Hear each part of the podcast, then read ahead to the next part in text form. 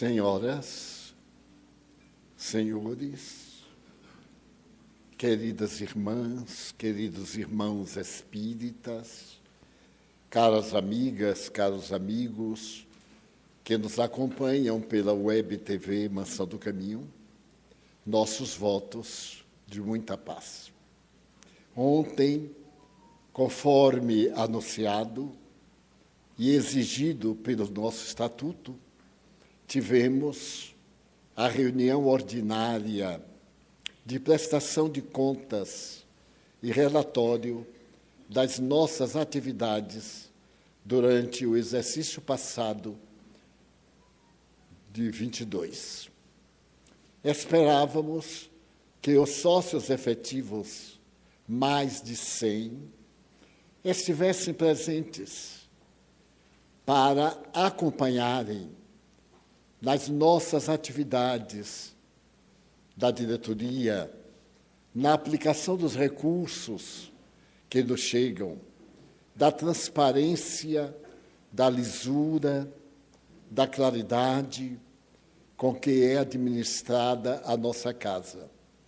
Vários motivos impediram que estivesse o número desejado, metade mais um seriam aproximadamente umas 80 pessoas para participarem. Ainda mais que estava também liberado para o acompanhamento através da internet. Mas através da internet somente tivemos oito, o que é um número bastante reduzido para 120 sócios. Naturalmente esqueceram mas esse esquecimento deve ser evitado. O sócio efetivo tem o dever de nos fiscalizar. A corrupção, o mau uso dos valores, somente é abordado, são abordados, quando se descobrem os erros. Mas é necessário vigiar para que não haja erros. Então, o sócio efetivo é o membro da instituição que é responsável pelos valores que constituem a instituição, para evitar que aqueles que foram elegidos por ele se desviem por qualquer coisa ou façam indevidamente, por ingenuidade, por precipitação, por vaidade, por qualquer motivo, aquilo que não deve. E é uma reunião em cada três anos. Então eu penso que nós, sócios efetivos, podemos dedicar uma noite em três anos para uma reunião que é monótona. Claro, é monótona. É prestação de contas, são dados. Mas, além de termos executado a reunião com grande êxito, qualquer sócio efetivo que me esteja ouvindo tem o direito de vir à nossa casa procurar a secretária-geral do presidente, Dona Maria, e pedir para ler, para saber, informar-se, sugerir, colaborar. Não é só achar que tudo está certo, porque às vezes a pessoa erra sem querer. E uma visão de alguém adverte em tempo, antes que se comprometa. Daqui a três anos, nós vamos ter e quem não se apresentar, quando desencarnar, vai me encontrar na porta do purgatório, cobrando presença. Nós ainda teremos algumas reuniões extraordinárias, porque a nossa casa cresce muito. São 50 setores, são atividades dia e noite. Há algum tempo no passado, um grande problema sociológico e social era o parto. Nós criamos uma instituição sui generis no Brasil, que serviu de modelo ao governo pré-anterior para criar as casas de parto do Brasil, tendo a nossa como modelo. E até hoje ela serve de lugar de estudos para se criarem maternidades com exclusivo parto normal. E então, na atualidade, já não é uma questão de urgência, como na época. Nós fizemos mais de 6 mil partos, mas hoje os hospitais estão, em linha geral, estimulando também o parto natural. E muitas gestantes fazem o pré-natal aqui e fazem o parto na rede do SUS ou no hospital. Então, por exemplo, ontem nós verificamos que cada parto custa para nós 21 mil reais, porque o número reduziu. Nós tínhamos, às vezes, 100 partos por mês. Agora estamos tendo 12, 15 partos por mês. Quem estiver grávido, por favor, venha. Ter a criança aqui é grátis. Nós atendemos a todas as técnicas. Vale a pena uma visita à casa de parto. Então, assim continuando, se o governo não nos ajudar, nós não poderemos manter a casa de parto, que nos deu um prejuízo anual de 3 milhões de reais de prejuízo, fora o que nós investimos. Porque os irmãos sabem da nossa obra mas não tem ideia de como é manter esta obra. Então, vale a pena, em um momento qualquer, dar um pulinho na casa de parto, de dia, de noite, madrugada, a qualquer hora. Nós temos quatro choferes que dirigem a ambulância, que não vai usada, mas nós pagamos aos quatro para ficar sentado não fazendo nada, porque não tem cliente para levar ao hospital. Então, a nossa expressão de gratidão é também um convite para que se interessem pela obra, pela casa, para que não morra e para que os atuais administradores morrendo deixem um bom patrimônio para o futuro, para ter um caráter, falando em latim, ad perpetuum, porque estamos no mundo transitório. Em compensação, quando fizemos a casa de parto, a problemática psicológica, dos transtornos mentais, das síndromes, quase não existia. Nem se falava em síndrome. Hoje, qualquer coisa, a gente espirrou, caiu o cabelo, é síndrome de fulano, síndrome de Beltrano, e etc. Então, nós aumentamos o atendimento psicoterapêutico. Temos 26 psicólogos gratuitos e não damos vencimento. Então, o que pode ocorrer?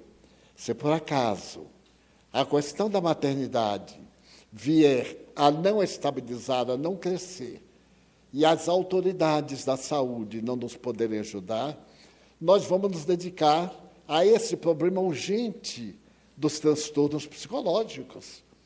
Iremos aumentar de qualquer forma, estamos abrindo mais uma casa para novos clientes e transformar, quem sabe, no futuro aquilo que seria a maternidade em uma clínica de natureza psicoterapeuta, principalmente para esta meninada que está vivendo momentos terríveis em toda parte do mundo, porque é uma problemática de natureza genérica.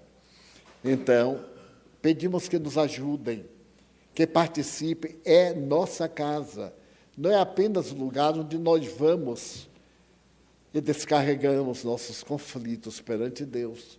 É também um lugar onde nós vamos ajudar a manter uma programação muito longa através dos tempos. É o nosso santuário.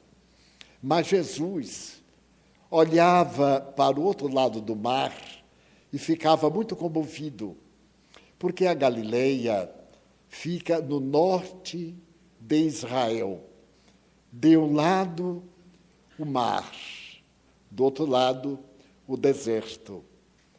E a grande cadeia das montanhas de Judá, portanto, de Jerusalém, bordam o deserto para dificultar as viagens entre a parte norte e a parte sul, Jerusalém, os grandes portos marítimos, porque ao tempo de Jesus, a humanidade tinha o melhor, melhor porto de navegação em Israel, criado por Herodes o Grande. Então Jesus olhava além do mar da Galileia, lago de Genezaré, aquela porção de águas doces e que se salinizam no Mar Morto para uma região montanhosa defronte de Cafarnaum. Cafarnaum ou Cafarnaum era uma das cidades principais e temporariamente a capital da Galileia. O mar piscoso sustentava a Galileia e pela sua posição geográfica, a Galileia era o entroncamento de estradas para os diversos países próximos e também para Roma, os países mais distantes. E Jesus, que havia nascido em Belém de Judá, na região sul, emigrou com seus pais para a região norte e se estabeleceu a família em uma aldeia de nome Nazaré. Era uma aldeia tão insignificante que não tinha o seu nome na Bíblia. Mais tarde, ela vai aparecer entre as profecias em que um nazareno é o enviado de Deus para ser o libertador. E desde Nazaré, onde morava com seus pais. Seu pai era um admirável trabalhador braçal, era carpinteiro.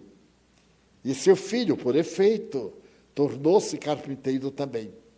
E trabalhavam em uma cidade próxima, que mais tarde seria a capital da Galileia, a sete quilômetros. Nazaré fica na parte pré-montanhosa são alguns montes, mas não as montanhas altíssimas que bordeiam o deserto. Chega o momento da grande revelação e Jesus vai à sinagoga.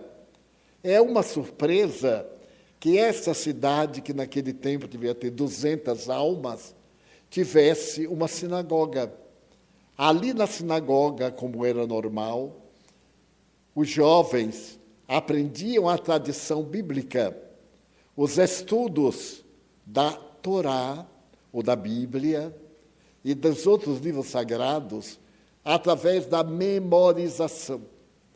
Hão de notar que é a técnica mais antiga, e por isso o Evangelho de Jesus é muito fácil de ser memorizado, porque ele é todo trabalhado através de uma técnica para ajudar a memória. Busca primeiro o reino dos céus e sua justiça. Mais se dará àquele que mais tem. E aquele que não tem lhe será tomado e dado àquele que tem mais. Bem-aventurados os pobres de espírito, porque entrarão no reino dos céus. Amai-vos uns aos outros, quanto eu vos amei. É muito fácil. Se a gente ler com atenção o Evangelho, sem dar-se conta, vai memorizando. Era a mesma técnica na Índia, o Bhagavad Gita, dos países árabes, com a tradição do livro de Mohammed, o seu livro sagrado, e de todos os livros tradicionais. Eles são escritos de uma forma que facilita os textos não são longos, eles são mais ou menos breves. E para facilitar, as parábolas. As parábolas tinham como objetivo narrar uma ideia através de um fato. E esse fato a gente não esquece nunca mais. Quando Jesus fala da caridade, ele conta a parábola do bom samaritano. Essa história nunca existiu. Quando eu estive em Israel a primeira vez, o guia disse: ah, Eu vou levar os senhores ao lugar em que o bom samaritano colocou o judeu que foi roubado na estrada. E um espírito amigo nosso, que já escreveu 12 livros por meu intermédio, a poetisa baiana Amélia Rodrigues, disse-me: ele está errado, porque a parábola, como se vê, é uma lenda, não é um fato histórico, é uma narrativa. E então diga que ele não fale isso para os turistas. Diga que esses escombros fazem lembrar dos escombros narrados na parábola, mas não são, porque isso não aconteceu. Mas qual é a pessoa que leu ou que ouviu a parábola do bom samaritano que consegue esquecer? Não tem jeito, porque é uma história tão bem elaborada que fascina. O doutor da lei perguntou a Jesus: O que é que eu devo fazer para entrar no reino dos céus? Era para perturbar Jesus, era uma pergunta indigna. Jesus respondeu sorrindo: Que está escrito na lei? Que amarás a Deus acima de todas as coisas e ao próximo como a si mesmo. Então ele respondeu: doutor, Então vai tu e ama ao teu próximo. Aí o doutor da lei, que era muito astuto, perguntou: E quem é o meu próximo? Ele disse assim: Um homem descia de Jerusalém para Jericó e foi assaltado. Ele era um judeu. Os ladrões roubaram, deram-lhe uma surra e deixaram ele caído. Pelo mesmo caminho, passou um sacerdote, que, o vendo caído, olhou de lado. Como a gente faz? A gente olha sem ver, não é? A gente sempre olha a miséria cego. A gente não vê os miseráveis mas vê todo mundo que está com joias, com penteados formidáveis, que botou silicone no pé, na cabeça, em qualquer lugar. A gente vê logo. Mas aqueles que estão a morrer da fome, da míngua, a gente olha sem ver. Daí são chamados os invisíveis. Então, o doutor da lei, vendo, virou direção e foi embora. Afinal, era um dever dele ajudar aquele homem. Ele era doutor da lei, era um rabino, era um mestre. Logo depois, veio outro, também uma alta personalidade, que o vendo passou de largo. E então veio um samaritano. Tecnicamente, os samaritanos e judeus eram e são, são até hoje inimigos. E quando o samaritano viu aquele homem caído, compadeceu-se, aproximou-se dele, deu-lhe de beber, limpou-lhe as feridas, colocou o homem no seu animal, levou-o até uma hospedaria e disse ao dono da hospedaria: Ele está necessitando de repouso. Eu quero hospedá-lo aqui e vou pagar pelos dias que ele vai ficar. E como pode demorar, eu ainda pago além dos dias que ele vai ficar. Pagou e foi embora. Então eu te pergunto, e Jesus se dirigiu ao doutor da lei: quem foi o próximo daquele homem caído na estrada? E logo o doutor respondeu: aquele que para com ele usou de misericórdia.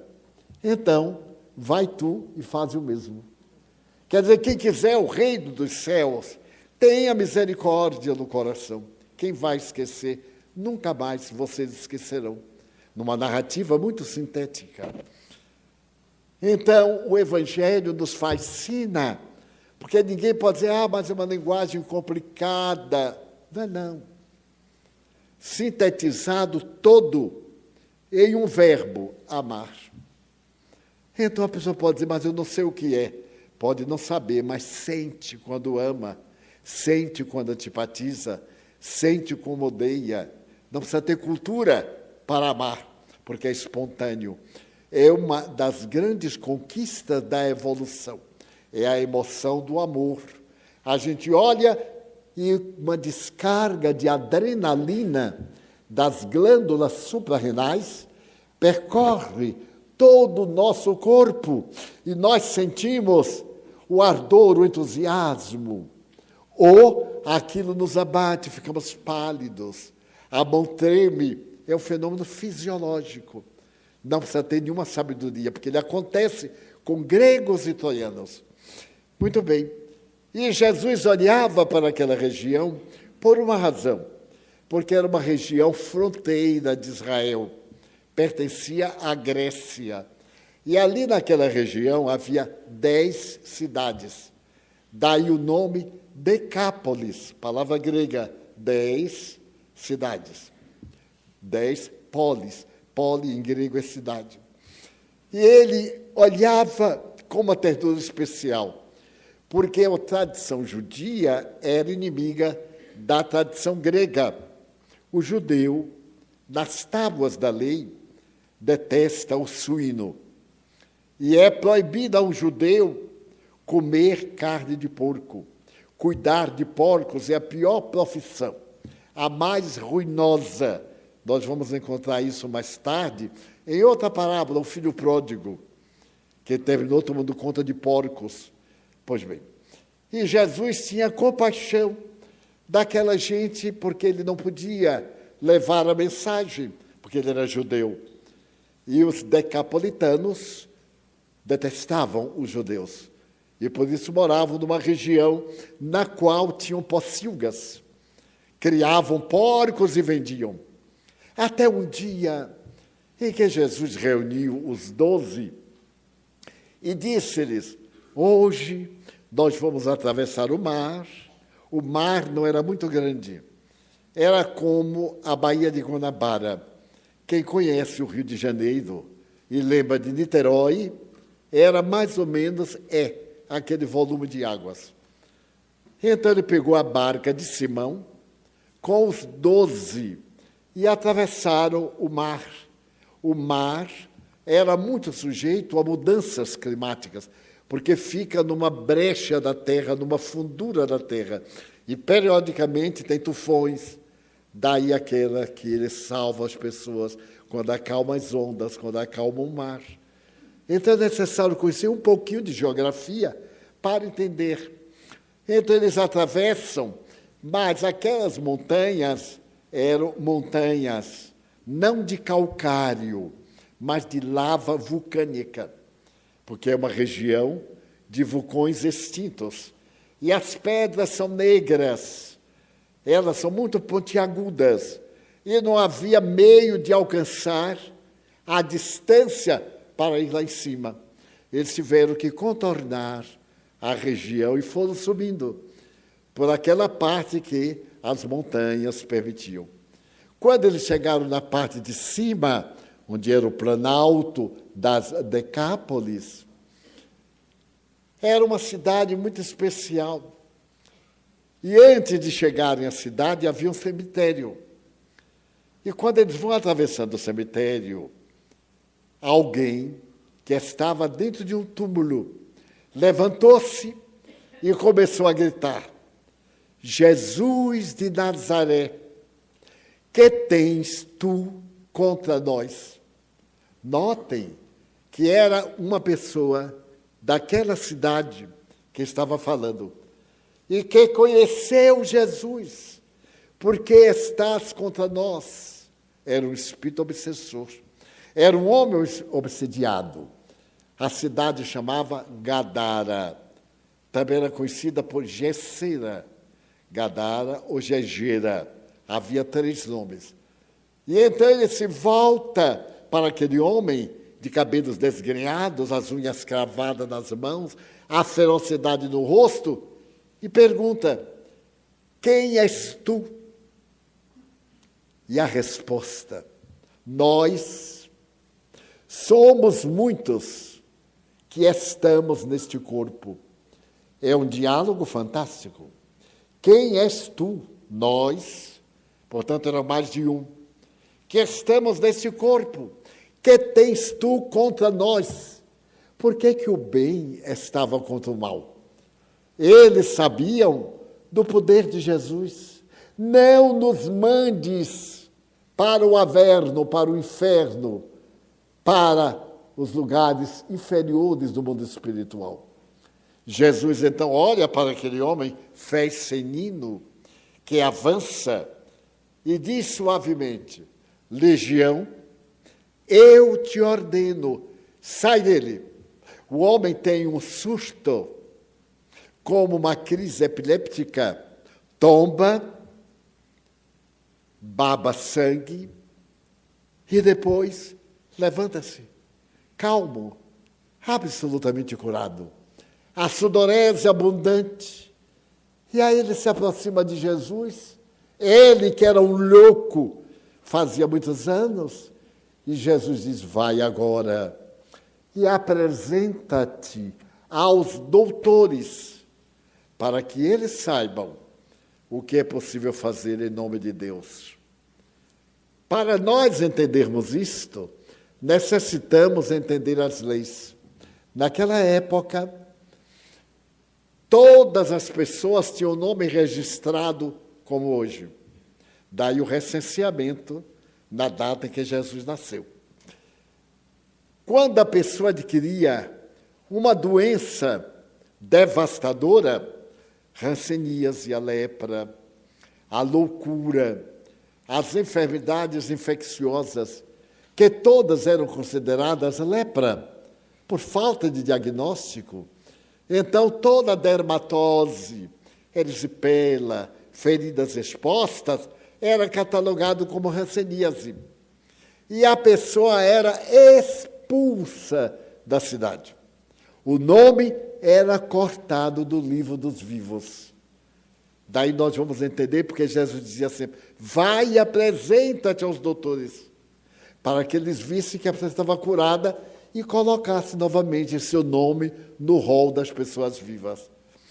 E então, Legião, o médium que foi dominado pelas forças do mal, saiu correndo para dizer aos gadarenos que estava chegando alguém que o havia curado.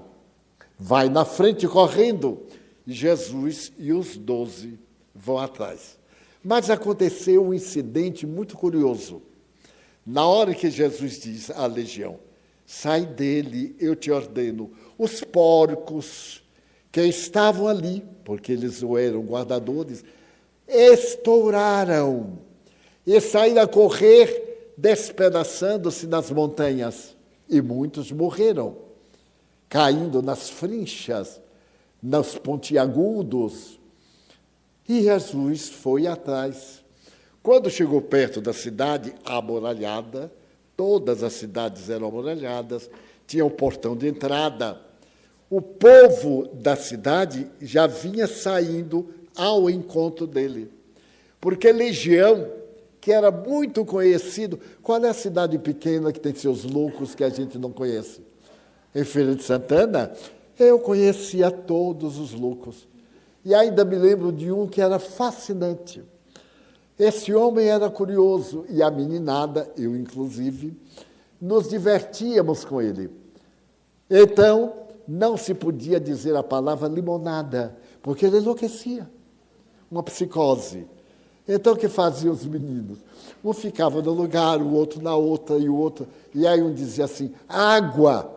E o outro dizia açúcar. E o outro dizia limão. Ele então dizia: mexa, mexa para ver. E atacava. Porque água, açúcar e limão davam o quê? Limonada. Então não era necessário chamado, oh, limonada, bastava o que é o tormento psiquiátrico. Mexam. Mas a gente não mexia nada, né? Porque não podia. Aí outro gritava, mais limão. Ele, mexam mais. Era uma diversão, a cidade inteira. Aqui em Salvador havia um caso muito triste e muito romântico e folclórico.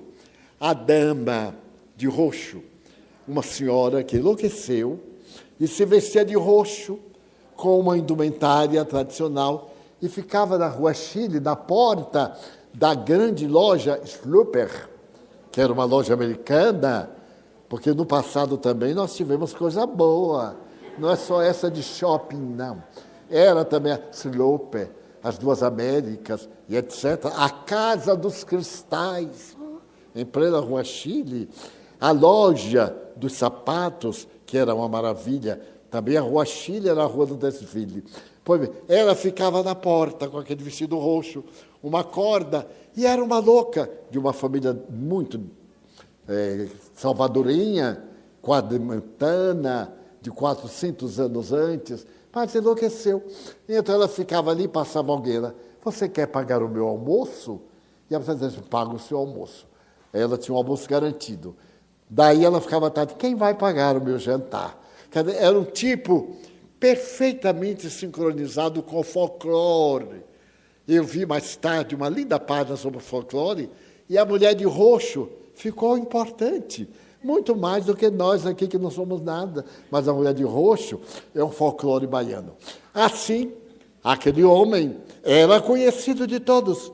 E quando ele chega a Gadara e diz: O homem me curou, vem também os pastores dos porcos e dizem: Esse homem espantou os nossos porcos e deu-nos um grande prejuízo. Ele é judeu. Logo, estabeleceu-se que ele deveria ser algum feiticeiro, a ideia absurda, e que espantou os porcos para prejudicar as pessoas que ali estavam. E Jesus foi chegando.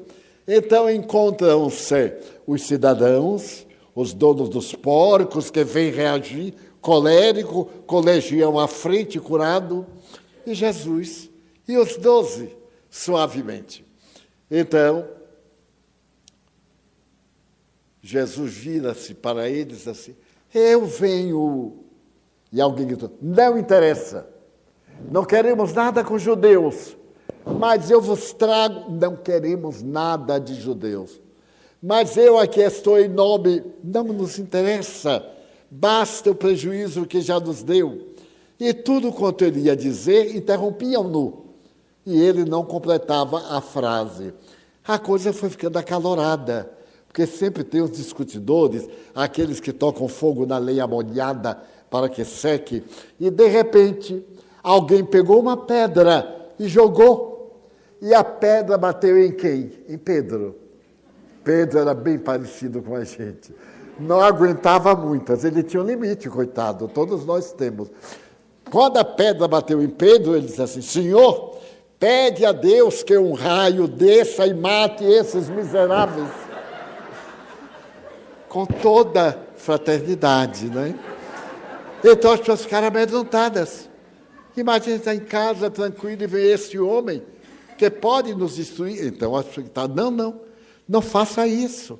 Nós não queremos você aqui. É só isso, vai embora. Volte, judeu. Nós não queremos você aqui. E o louco diz, mas ele me curou. Aí alguém deu logo uma bofetada no ex-louco para silenciar. E outra pedra cortou o ar, e Jesus olhou e Pedro, Senhor, pede a Deus um raio para fulminar essa raça. Então as mulheres começaram a gritar apavoradas. E Jesus olhou para eles, teve compaixão e deu-lhe as costas. E voltou pelo mesmo caminho, desceu a montanha, pegou a barca e retornou a Cafarnaum. As pessoas da cidade não entenderam nada, nem sabiam que ele era. Então acompanharam-no, viram descer e pegar a barca lá embaixo. Então alguém perguntou: quem era? Não, não sabemos. Nem tivemos tempo. O que é que ele queria? Nós não deixamos ele fazer. Mas, afinal, por quê? que os porcos desvaiaram? Não sabemos. Eles então pegaram o ex-louco, surraram-no e disseram: a culpa é tua. Sempre tem que haver um culpado. Vai atrás deles e o louco desvaira e sai a correr. E o Espírito Amélia Rodrigues, com uma delicadeza poética, encerra esse estudo no livro o primeiro livro que ela editou para nós, dizendo o seguinte: os gadarenos trocaram Jesus pelos porcos. E até hoje, a humanidade prefere os porcos dos prazeres, ao invés da grandeza moral apresentada por Jesus. é uma página vibrante, porque nela nós vemos uma pseudo-loucura. Existe nas psicopatologias aquelas de natureza orgânica, a loucura hereditária. A pessoa que tem pais portadores de esquizofrenia será vítima de esquizofrenia porque herda uma parte disso. 30% dos pais esquizofrênicos produzem filhos com problemáticas.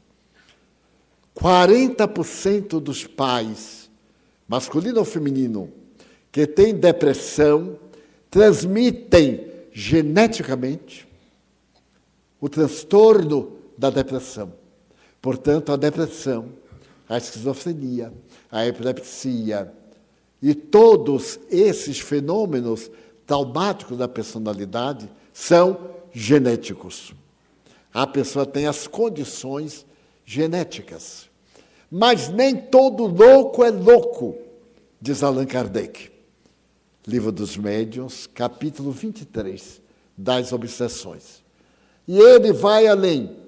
A grande maioria dos loucos que superlotam os asilos, palavra dada na época, os sanatórios, ao invés de loucos, são obsediados. Sofrem a interferência de espíritos perversos, de espíritos maus, que se comprazem em prejudicar as criaturas humanas. Então, as obsessões se apresentam sobre três aspectos. Obsessão simples, que nós chamaríamos manias. Obsessões por fascinação, narcisismo. Pessoas que se acham formidável, e médios também. Há médios que me dizem assim, porque eu recebo Jesus. Eu digo, não diga, é.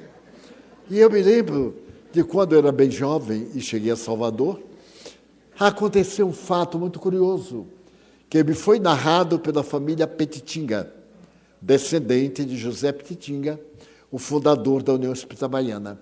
Certo dia, apareceu na Estrada da Liberdade um médium que recebia Jesus. E então formavam filas para Jesus abençoar. Ele aparecia vestido de branco, acho que eu faço do branco. Então veste logo branco, porque branco é cor puro. Então é o cadáver enrolado no lençol. O lençol é alvo, mas o cadáver é podre. Então, as pessoas faziam filha e ele, bença Jesus, Deus te abençoe. E aquilo se tornou popular no jornal, a rádio, que eram os veículos, e foram consultar seu Petitinga que era um homem de brio, o maior latinista do Brasil. Ele e um outro que entraram no debate aqui, se tornou célebre na cultura brasileira. Então, foram falar a seu Petitinga. E ele ficou surpreso, porque Jesus, para nós, é a figura máxima depois de Deus. Depois da Mãe Santíssima, Jesus é o bem-aventurado. E ele ficou a imaginar como é que uma criatura humana, com as nossas imperfeições, está assim jogando futebol com Jesus, na hora que quer, abençoando. Aí ele foi ver, formou uma comissão e foi, respeitavelmente, conhecer Jesus. E chegando lá, Jesus estava incorporado e ele disse: Senhor, nós somos da União Espírita Baiana e recebemos a notícia de que sois o mestre de Nazaré. E nas nossas divagações doutrinárias, nós temos problemas muito complexos. E gostaríamos de fazer algumas perguntas. Por exemplo, a multiplicação dos pães e dos peixes. Havia dois peixes e cinco pães. São os pães arredondados, pão ázimo não fermentado. E ele multiplicou e teria atendido mais de 5 mil pessoas. Então, senhor Petitinga disse: Nós espíritas somos racionais. Como é possível entender que daqueles dois peixes e cinco pães, ele multiplicou para mais de cinco mil e ainda ficaram cestos cheios? Como é que explica isso à luz da lógica? Aí Jesus perguntou: é proibido abordar essa questão. Então, senhor Petiga disse mais: há também uma questão, desde o princípio do cristianismo, a respeito do vosso corpo. Uns dizem que vós nasceste como todos nós, que Maria coabitou com José, como era natural, teve uma gravidez normal, e então nasceste. Então, esses são do corpo físico de Jesus.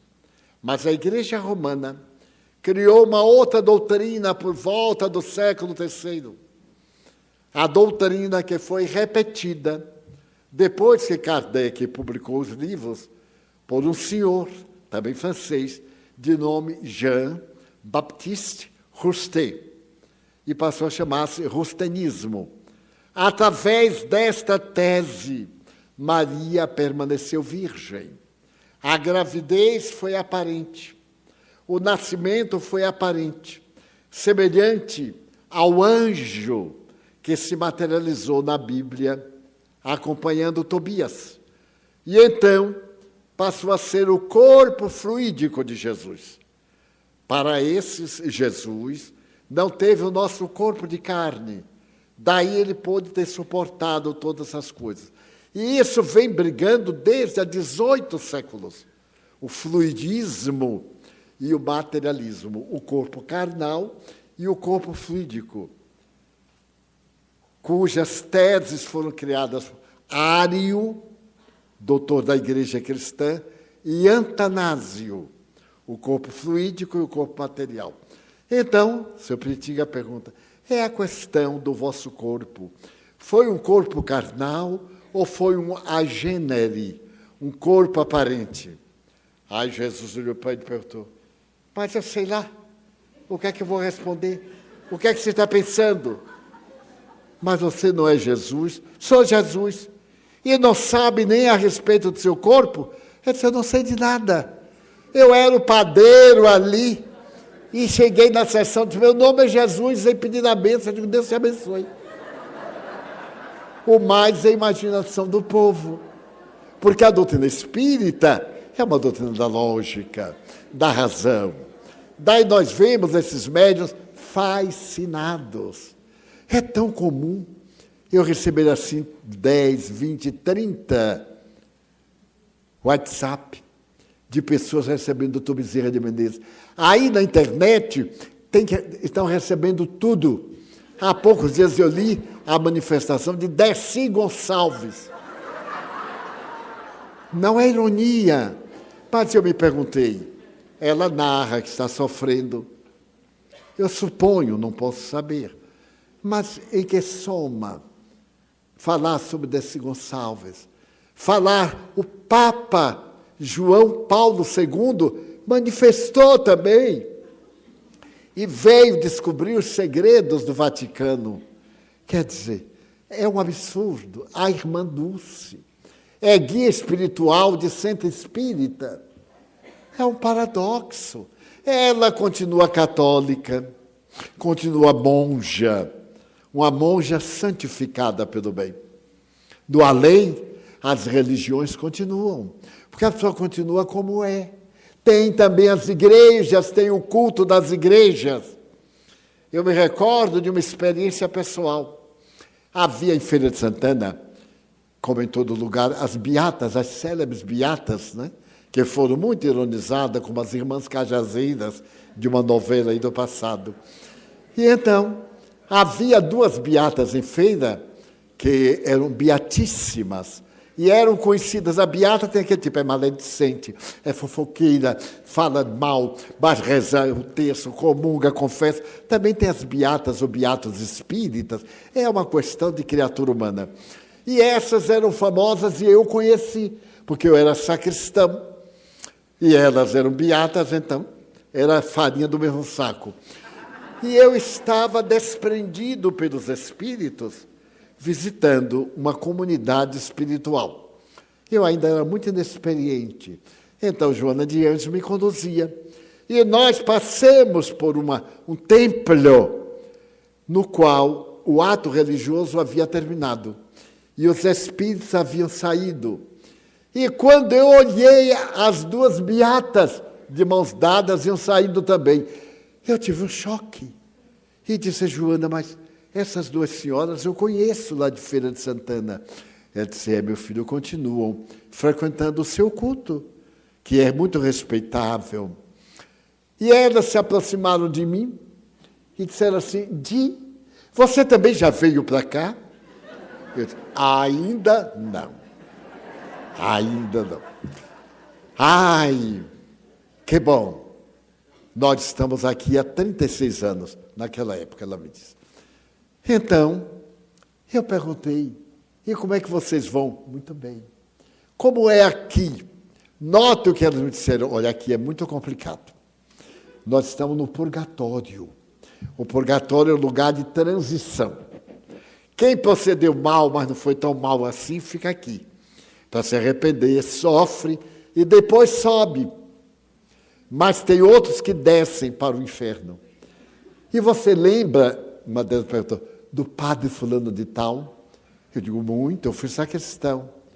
Edivaldo, quando a gente chegou aqui, ele desceu, quer dizer, ele reencarnou. Daí desceu. Eu na hora não entendi, não, ele desceu para o inferno, claro. Eu digo, não diga para o inferno. Não, não existe inferno, não. É o negócio de vai e vem que a gente ainda não decifrou. Não é com Madre Agostinha. Não havia dúvida que era minha religionária. Então eu perguntei a Joana, mas o padre, é meu filho, ele desceu, está reencarnado na mesma paróquia, resgatando os seus delitos. Mas na mente delas, de vez em quando alguém sumia. E elas iam saber como, né? Eram fofoqueiras. Aí subiu ou desceu. Que Deus permita, quando a gente passar por lá, suba. Basta de ter descido. Então, essa problemática está na individualidade de cada um deles. E a pessoa continua com a sua crença religiosa. Daí, essa ideia de receber espírito elevado, ou de eles virem narrar suas dores para serem motivo de misericórdia, de compaixão, é muito relativo. Certamente não é doutrina pura. Era como eu querer me confessar. E muitos dizem, nossa, mas ele é capaz disso? Nossa, que decepção. O Dalai Lama, recentemente, na sua conduta ignóbil, mas é uma conduta asiática é cultural. Nós nos surpreendemos, mas é cultural. Para ele não há nenhum pecado nesse sentido. Outros apontam a grandeza de Gandhi com experiências culturais, indianas, como nós temos a nossa cultura, determinados hábitos. Eu conheço aqui em Salvador palavras que são de um efeito de depravação enorme e são perfeitamente naturais do rio para baixo. A primeira vez eu estava em Curitiba e alguém expressou, eu tive um choque, porque era uma palavra decadente e moral no conceito baiano. Agora ela já está mais ou menos moral. Agora tudo está mais ou menos, ela também melhorou de condição social. Então, há a fascinação. Médios que me dizem, como uma delas me disse no México. Eu só recebo de Jesus para lá. Já recebi Moisés, já recebi esse e aquele. Eu disse, mas como que a senhora recebe Jesus? De falda, eu trabalhei 10 anos na caridade. Depois, então, eu deixei de praticar a caridade, porque já estava pura. Comecei a receber os profetas. Depois eles ficaram muito fracos, eu comecei a receber Jesus, Maria Santíssima. Você acredita eu digo, olha, a questão de eu acreditar não muda nada. Eu fico surpreso de a senhora receber Jesus. Ela diz, por quê? Eu digo, porque ele está se repetindo, né? tudo que ele veio dizer, ele já disse. Que vos ameis, que façais a caridade, tudo isso já está dito. Eu teria a ideia que se Jesus viesse, ele ia dizer alguma coisa que a ciência estivesse para descobrir. A cura do câncer, a cura de determinados problemas genéticos, a cura de enfermidades cruéis, ou certos passos avançados da lei da gravidade, na velocidade do tempo, na realidade do espaço, como vencer as distâncias. A estrela mais próxima de nós está distante 90 mil anos-luz. Quer dizer, jamais chegaremos lá. Mas deve haver leis que nos escapam. Não ele vir para cá dizer, ai, perdoe seu inimigo, ele já sabe e eu já sei disso muito bem. Coitada, era uma fascinada. E tem o terceiro número, a pessoa possessa. Aquela que deixou a personalidade ser invadida pelos pensamentos mais grosseiros, pelas atitudes mais estranhas, pelo comportamento mais ignóbil. São as pessoas que perderam o bom senso, a razão, e que podem ser também classificadas como esquizoides, esquizofrênicas, cuja terapêutica médica é indispensável, porque a obsessão perturba a ordem dos neurônios cerebrais. Mas que desejo eu dizer com esta parte desta noite? Que nós estamos vivendo um período muito difícil. Não é necessário narrar porque todos nós, ou quase, estamos vivendo dias muito difíceis, confusos. A gente já está tendo dificuldade até de saber o que é bom, o que é mal, o que é certo, o que é errado. O apoio ao crime pelas autoridades que deveriam evitar, salvar a sociedade do crime. Eu vi hoje uma página na internet que me comoveu até as lágrimas um pai chorando sobre o cadáver do filho. E estava dito mais ou menos assim: Como é possível que eu ache justo que o indivíduo roube telefone? Este aqui, o ladrão, além de roubar o telefone, deu-lhe um tiro. E o pai hoje chora. Não filho que perdeu o telefone, mas um filho que perdeu a vida porque as autoridades têm por dever primordial manter a ordem e não aprovar aquilo que está fora das leis.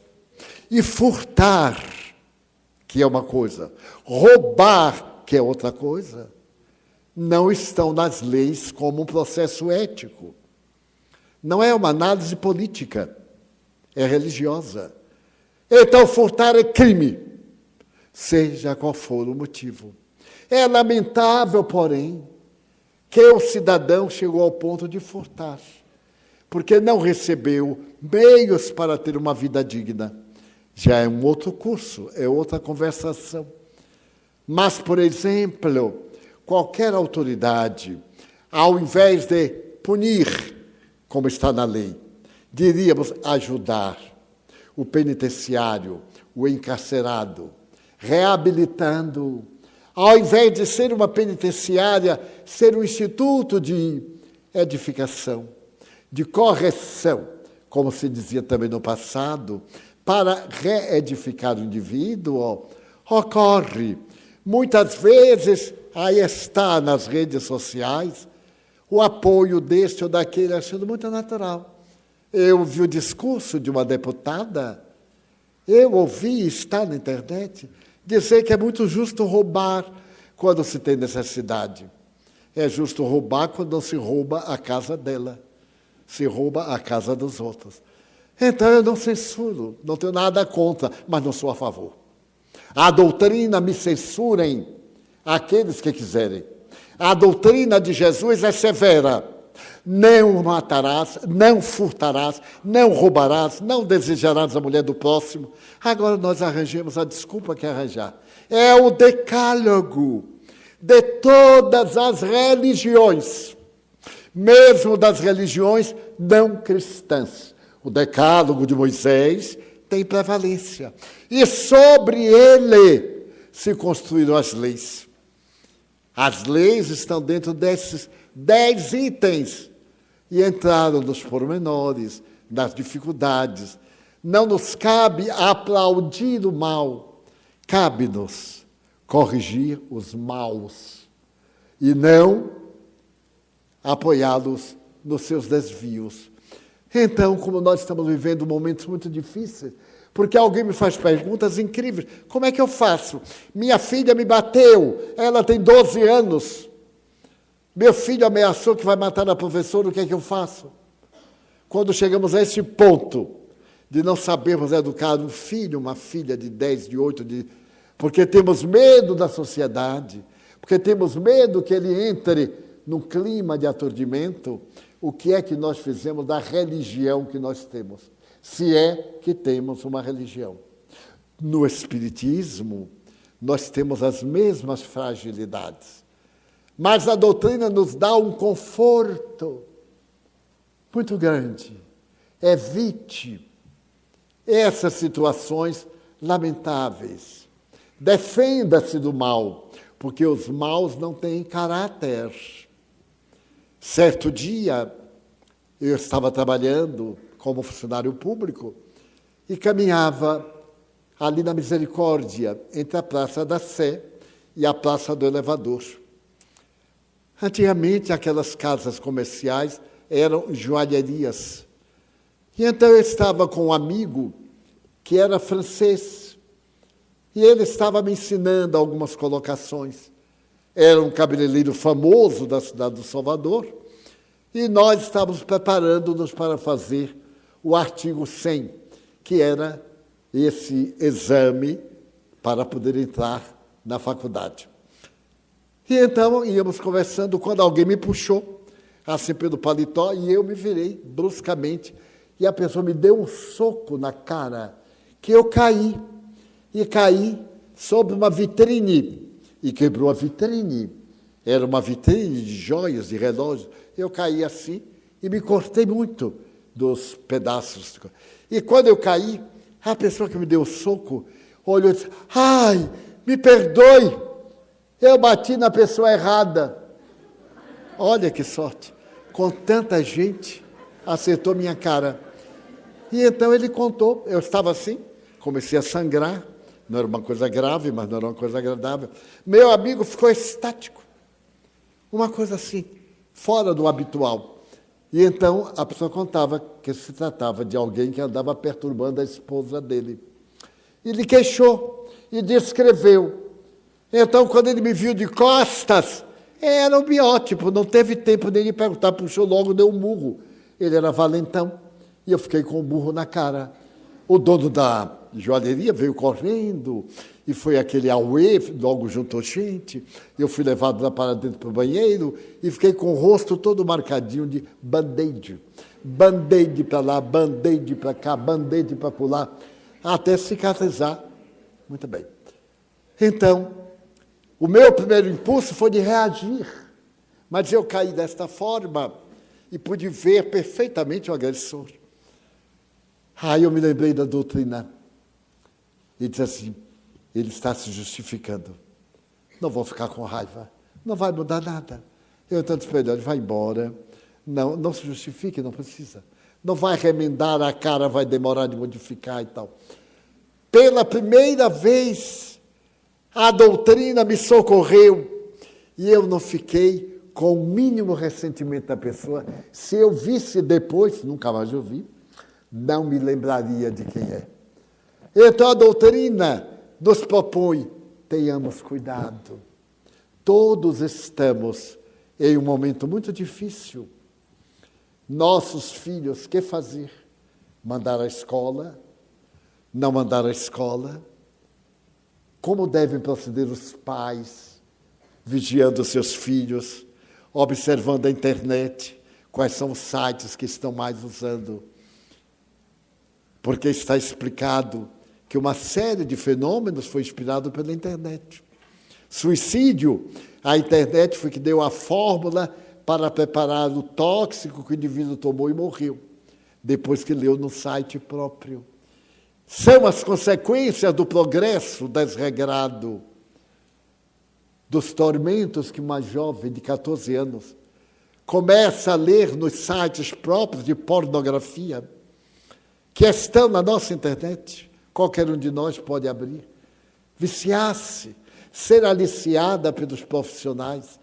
Então está exigindo mais vigilância, muita ternura com nossos filhos, não pieguismo, ternura. Então, o doutor Portela, Cortella, aliás, Mário Sérgio Cortella, apresentou na internet esta semana uma coisa lamentável. Ele estava no restaurante, quando chegou a mãe e o filho de oito anos, e ela perguntou assim: Onde é que você quer sentar, meu filho? Ele disse: Ali. Então sente. O que é que você quer comer? Que... Mas isso não é educar. Uma criança de oito anos não tem discernimento para saber o que quer. E então ele estabelece: Meu filho, você vai sentar aqui. Nós temos isto, aquilo, aquilo outro. Eu escolho para você tal coisa. Porque ele vai ficar acostumado a ser mimado, a fazer tudo o que quer. Quando na sociedade a sociedade reagir, ele mata. Porque não está acostumado. Então nós vamos educar a criança a ser criança. Que discernimento tem? Uma criancinha vai à loja, ah, eu quero esse vestido, esse eu não quero. E aí chora. Então, a doutrina espírita, que é uma doutrina educativa, nos convida a um amor mais decisivo, a um amor mais edificante com nossos filhos. Não deixemos que o mal tome conta deles. E quando eles usarem esta frase, mas por que, que o pai de fulano deixa? Porque não gosta do filho. Eu gosto de você. Eu desejo que você sofra como eu sofri. Então o pai de fulano de Beltrano traz o namoradinho para dormir em casa com a filhinha, porque não gosta dela. Porque o namoradinho vai embora e ela fica, e daqui a um mês ela arranja outro namoradinho e vem também, ou a namoradinha. E a casa vira o quê? A expressão é de um motel. Ah, mas é porque não quero que meu filho vá para o motel. Mas por que, é que tem que ir para o motel? Ensine dignidade sexual, orientação. Ele vai comer tudo o que quer, mesmo aquilo que faz mal, mesmo os excessos, mas falta o que? Autoridade moral, amor, ternura para com os nossos filhos. Eu vejo, e sempre digo que sempre aqui tem vários filhos meus me ouvindo. Nós, enquanto eles viveram sob nosso cuidado, nós cuidávamos daquilo que eles queriam. E às vezes queriam, isso não é possível. Então explicávamos. Quando você crescer mais, quando tiver condições, quando você tiver dinheiro, você puder, você fará. Vai ter muito tempo. Tenha só um pouquinho de paciência. Que eu saiba, nenhum até hoje foi para o cárcere. E nenhuma menina foi para a prostituição. Talvez tenham ido, eu não posso avaliar. Mas que eu saiba, não. E a maioria, a maioria vem dizer assim, ai tio, como foi bom o Senhor nos ter negado isto, negado aquilo, porque a vida nos negou até hoje. E nós estamos acostumados ao bom proceder. Então, gostaria de sugerir, neste momento difícil, que nos libertássemos do mal que reina e das influências espirituais que nos atormentam. Há muito adversário do bem, do nosso bem, inimigos de outras e desta encarnação. Tem muita gente aqui na Terra que não gosta de nós. Não nos iludamos. A primeiro teste, disse Martin Luther King Jr., deu uma negativa. Diga a verdade. Aí vem que a pessoa logo muda, é muito gentil. Mas a gente disse algo que a pessoa não gosta, a afetividade vai para o brejo. Então, a verdadeira afetividade é a que aguenta uma negativa. É aquela que suporta e não tem a paciência. Hoje não é possível. Nem tudo que nós queremos, podemos. Aliás, quem disse foi o apóstolo Paulo. Tudo aquilo que eu não quero, eu faço. E tudo aquilo que eu não quero, corrigindo, tudo aquilo que eu não quero, eu faço. Mas nem tudo aquilo que eu quero eu consigo fazer. Nós, quanto queremos fazer e não podemos. E quanto não devemos e fazemos. Então, gosto de sugerir mais oração, um pouco mais de meditação. Reservar dez minutos para meditar, ou antes de deitar, ou ao levantar, ou numa brecha qualquer, isolarmos-nos, ficarmos meditando: o que é que eu fiz de errado hoje? Por que, que eu estou tão contrariado? Por que, que eu já despertei irritado? O que é que está me desequilibrando? Que tenhamos a coragem de uma autoanálise. Ah, é porque fulano é meu inimigo. Eu vou tirá-lo da minha cabeça. Não vou deixar que ele me perturbe. E assim nós poderemos ter uma vida muito melhor e poderemos superar a lama que invade nossos lares e que está tirando a beleza da nossa vida. Nós nascemos para a felicidade. Estamos fadados ao reino dos céus. Aproveitemos. Daí, eu venho trazer, não interessa. Mas eu vou, não quero saber. Mas eu sou, não queremos disseram aqueles da cidade a Jesus de Nazaré. Então, não sejamos nós aquele que lhe dizemos não. Para concluir, perguntemos, em uma situação, o que é que faria Jesus se fosse eu? Isto foi uma ordem que existiu nos Estados Unidos. Um grupo de cristãos que, antes de qualquer atitude, perguntava: o que é que Jesus faria em meu lugar? Então, na medida do possível, busquemos mais este mundo espiritual dos anjos tutelares, dos espíritos bons que nos querem ajudar e não encontram campo psíquico, porque a nossa mente está cheia de mazelas, de ressentimentos, de aborrecimentos que não têm nenhum valor e aprendamos a ser mais alegres, mais gratos à vida pela oportunidade de estarmos vivos. Vamos agora orar. Aproveitado o momento final para sintonizarmos com as forças do bem, para sairmos daqui depois desta cantilena com um pouco de esperança e não falarmos mais em limonada, dizendo que a vida tem açúcar, tem água, tem limão, mas não mistura. Então, vamos orar. Pedimos aos médiums, aos companheiros que nos ajudam na transmissão da energia, que tomem os seus lugares para aplicarem a bioenergia. A energia que vai ser aplicada é fotografável.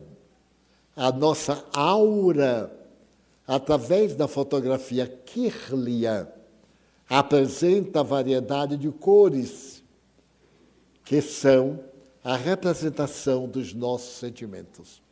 Então, nossos irmãos estão se esforçando para ser instrumentos da aura argentia, uma aura da tonalidade sulferina para o branco dourado e o violeta muito profundo.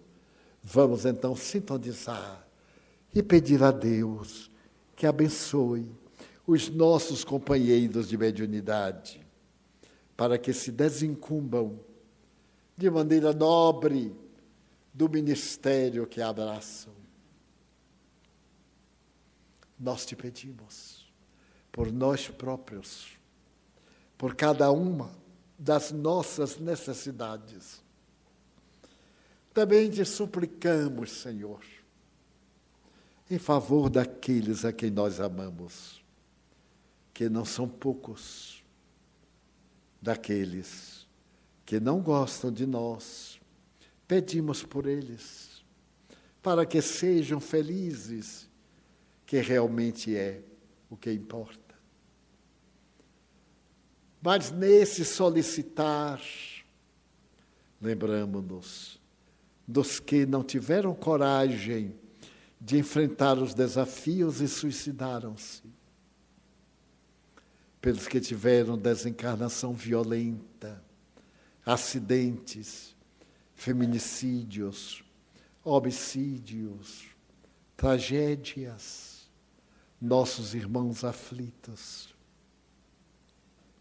Também desejamos te pedir pelos espíritos sofredores esses irmãos que estão em situações deploráveis no mundo espiritual.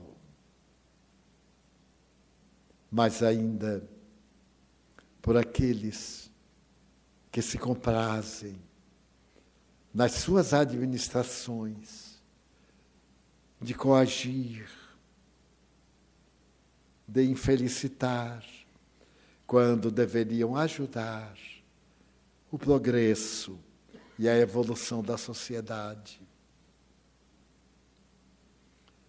Nós te suplicamos, Senhor, por misericórdia, abençoar tua casa, estas instituições devotadas ao bem, especialmente a nossa, que nos serve de abrigo, de escola, de santuário, que os nossos diretores, frequentadores, colaboradores recebam as energias do bem que são distribuídas aos justos e fiéis servidores da causa de Jesus.